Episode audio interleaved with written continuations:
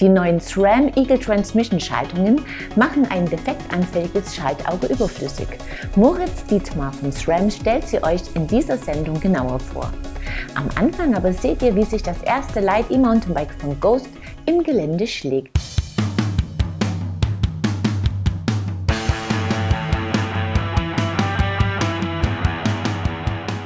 E-Bike oder nicht. Das Ghost Path Riot lässt sich auf den ersten Blick kaum von seinem rein muskelbetriebenen Pendant, dem Riot CF, unterscheiden. Das Path Riot ist das Light E-MTB im Portfolio von Ghost. Drei Ausstattungsvarianten stehen zur Auswahl. Unser Testrad, das Path Riot Advanced, ist die günstigste. 7500 Euro kostet es. Am fein gearbeiteten Carbonrahmen findet man viele schöne Details und eine funktionale, wertige Ausstattung. Die Federelemente kommen von Fox. Eine mächtige 38 Float Performance Gabel mit 160 mm Federweg und ein Fox Float X2 Performance Dämpfer, der hält den 140 mm Hinterbau souverän im Zaum. Zwölf Gänge stehen zur Wahl, die Schaltung kombiniert ein XT-Schaltwerk mit SLX-Hebeln. Gebremst wird mit einer Formula Cura 4 mit 203 mm großen Scheiben. Die ist gut zu dosieren und packt kraftvoll zu. Die Laufräder kombinieren die T-Swiss-Narben mit 29 Zoll WTB-Felgen, auf ihnen sitzen griffige Maxxis-Reifen. Vorne ein 2,5 Zoll breiter Assegai, hinten ein 2,4er Dissector. Das Cockpit mit 45 mm langem Vorbau und 780 mm breitem Lenker kommt von Ground 51. Der bequeme WTB-Voltsattel sitzt auf einer praktischen 8-Pins-Variostütze. Die funktioniert prima und macht die Einstellung der Sattelhöhe zum Kinderspiel. Hebel umlegen, Sattel justieren, Hebel zurückstellen und fertig. Light EMTB, da stehen mittlerweile einige Motoren zur Wahl. Ghost setzt beim Path Riot auf einen Fazua Ride 60 Antrieb, dessen 430 Wattstunden Akku im Unterrohr sitzt, wie der Motor selbst gut versteckt.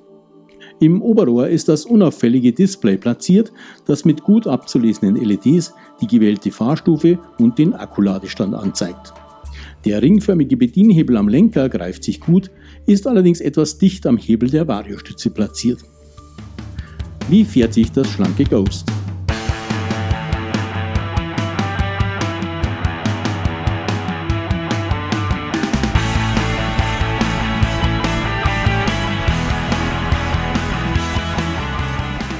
76,5 Zoll steilem Sitzwinkel sitzt man zentral und kann effektiv pedalieren. Der Lenkwinkel liegt bei 63,5 Grad, der Reach in der getesteten Größe M bei 465 mm. So bietet das Ghost eine attraktive Mischung aus Laufruhe und Agilität. Es lässt sich behende durch kurvige Trails treiben und liegt in Abfahrten sicher. Dabei trägt das harmonische, schluckfreudige Fahrwerk seinen Teil bei. Bergauf klettert das Bike zuverlässig. In sehr steilen Anstiegen musste sich der 1,78 große Tester weit nach vorne legen. Er könnte sicherlich auch ein Path Riot in Größe L gut fahren. Der Fazua-Antrieb unterstützt souverän. Das Fahrgefühl ist sehr natürlich. Bei Bedarf schiebt man den Bedienhebel länger nach vorne und zündet so eine Booststufe, die für einige Sekunden spürbaren Extraschub generiert. Eine super Sache. Überhaupt gefällt der Fazua Ride 60, der außerdem angenehm leise ist, zeitweise unhörbar. Per App kann man den Antrieb individualisieren. Gewogen haben wir das Ghost Path Riot mit 20,78 Kilo samt Pedalen. Ein Gewicht, das die Handhabung in allen Situationen angenehm macht und es außerdem erlaubt, das Rad auch mit ausgeschaltetem Motor oder leerem Akku noch gut zu fahren. Ghost bietet mit dem Path Riot Advanced ein leichtfüßiges E-Enduro an. Ein Allrounder, mit dem man auf seinen Touren gerne anspruchsvolle Abfahrten einbaut. Auch die Ausstattung funktioniert prima, sodass man mit dem Ghost rundum Spaß hat. Ein schickes, gelungenes Light EMTB.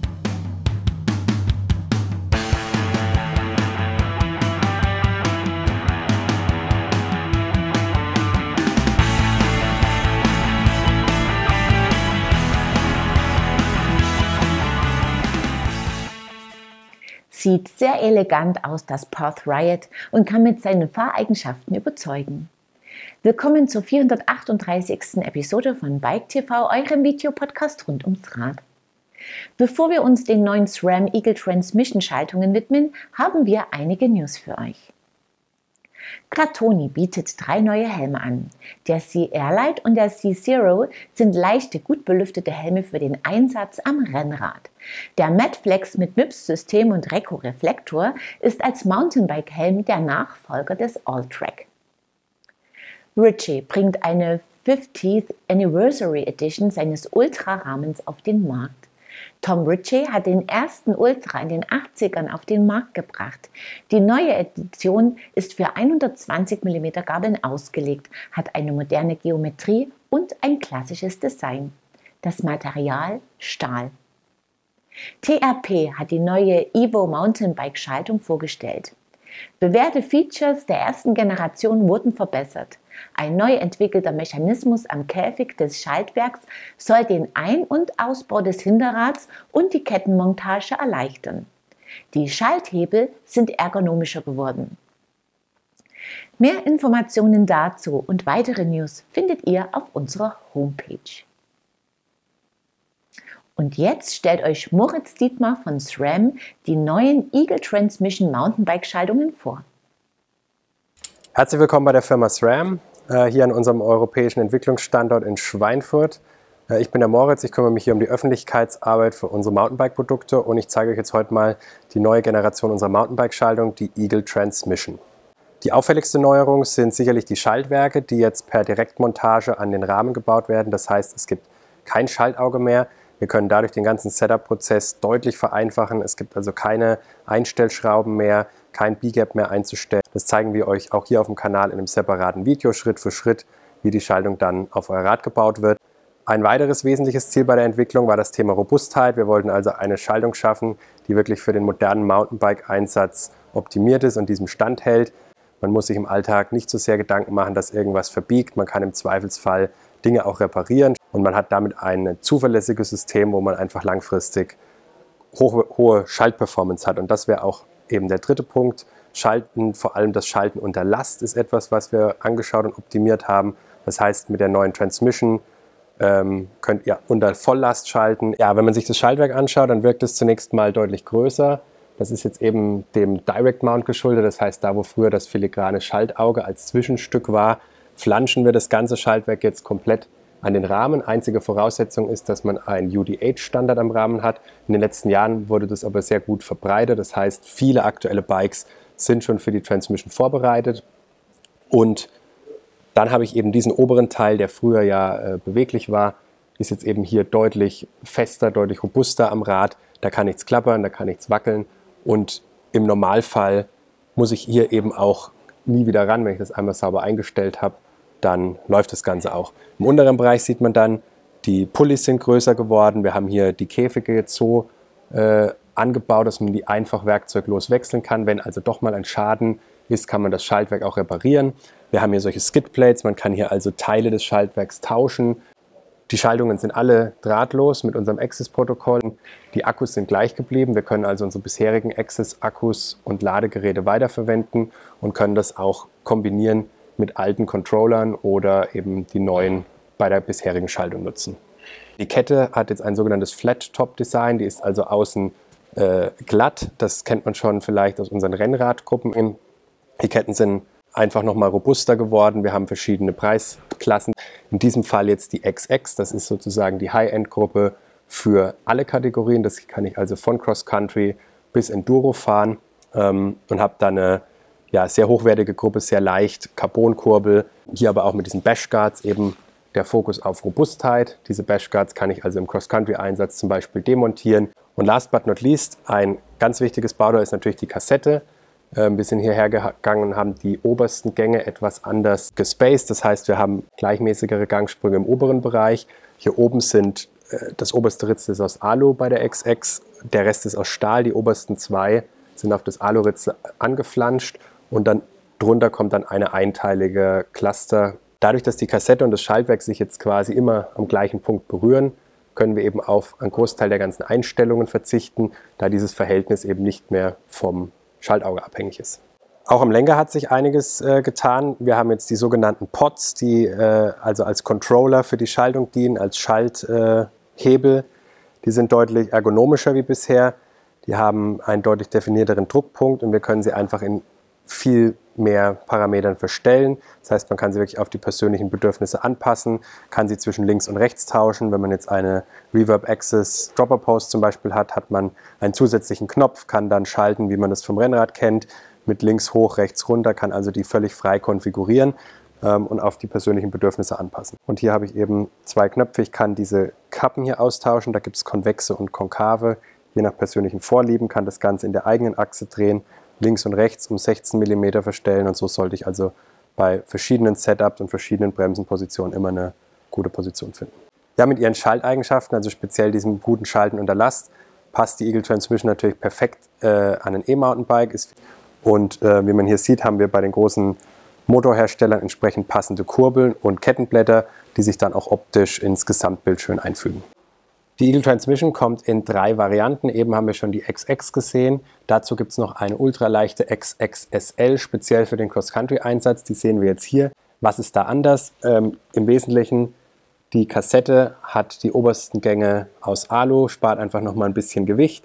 Die Kette hat nicht nur hohle Pins, sondern auch hohle Links, ist also auf maximalen Leichtbau getrimmt das Schaltwerk ist im Grunde das gleiche, bekommt aber einen noch leichteren Carbonkäfig und hat hier ein paar optische Änderungen. Das heißt, das, was der, an der anderen Gruppe als Skidplate ausgeführt ist, also für zusätzliche Robustheit, ähm, ist hier einfach ein bisschen reduzierter, um noch ein bisschen Gewicht einzusparen. Vorne an der Kurbel haben wir hier eine hohle Carbon-Kurbel, die nochmal ein bisschen Gewicht spart. Und in diesem Fall sehen wir hier auch den neuen Power Meter, es gibt für alle drei Gruppen dedizierte Power-Meter-Optionen. Das heißt, wir haben einmal eine einseitige Messung über die Welle äh, in den unteren Gruppen XO und XX. Und bei der XXSL haben wir dann ähm, eine Spider-basierte beidseitige Messung. Ja, als dritte im Bunde haben wir die XO-Gruppe. Ähm, besonderes Augenmerk hier ist die neue Alu-Kurbel, die mit dieser großen Aussparung kommt. Ist ein super leichtes Design. Wir haben hier auch diese Bashguards integriert, ebenfalls wieder optional. Das heißt, wenn ich diese Gruppe jetzt an einem Cross-Country-Bike fahren kann, kann ich das natürlich machen. Sie ist nur ein Ticken schwerer als die XX und die SL. Ähm, Im hinteren Bereich, die Kassette ist sehr ähnlich wie die XX aufgebaut, also auch wieder Stahlritzel oben, außer das größte. Und das Schaltwerk ist im Wesentlichen auch mit dem XX vergleichbar, nur halt ein etwas einfacher Käfig und die Kette hat eben ähm, solide Pins und keine hohlen, ist also ein Ticken schwerer. Ein Feature, das man schon von unseren bisherigen Access-Schaltungen kennt, hat natürlich auch in die Transmission Einzug gefunden. Das ist unsere Overload-Clutch. Das heißt, wenn das Schaltwerk einen Schlag von der Seite bekommt, kann es ausweichen. Robustheit war uns ein besonderes Anliegen. Und ein Punkt ist, es kann sich mal ein Ast oder ähnliches im Schaltwerk verfangen, im Pulli verfangen. Deswegen haben wir hier jetzt ein sogenanntes Magic Pulley Wheel. Das heißt, es ist ein zweiteiliges Design. Und selbst wenn hier sich etwas ins Schaltröllchen klemmt, kann ich noch weiterfahren und werde eben nicht sofort ausgebremst. Ein neuer Ansatz, der vielversprechend wirkt. Übrigens gibt es von SRAM auch neue Bremsen, die wir demnächst in den Testbetrieb nehmen. Das war's für dieses Mal. Wie immer könnt ihr am Ende der Episode etwas gewinnen. Und zwar können zwei glückliche Gewinnerinnen ihren Rahmen mit Schutzfolien von Riesel Design ausstatten. Um dabei zu sein, müsst ihr mir einfach die folgende Frage richtig beantworten. Welche Kapazität hat der Akku des Ghost Path Riot aus unserem Test? Das Teilnahmeformular findet ihr auf unserer Homepage in der Rubrik Gewinnspiel. Den Gewinner oder die Gewinnerin ziehen wir unter allen richtigen Einsendungen. Die Innerbar Ends 2.0 von SQLab aus der letzten Episode kann sich Susanne Ogorek an den Lenker schrauben. Gute Fahrt damit!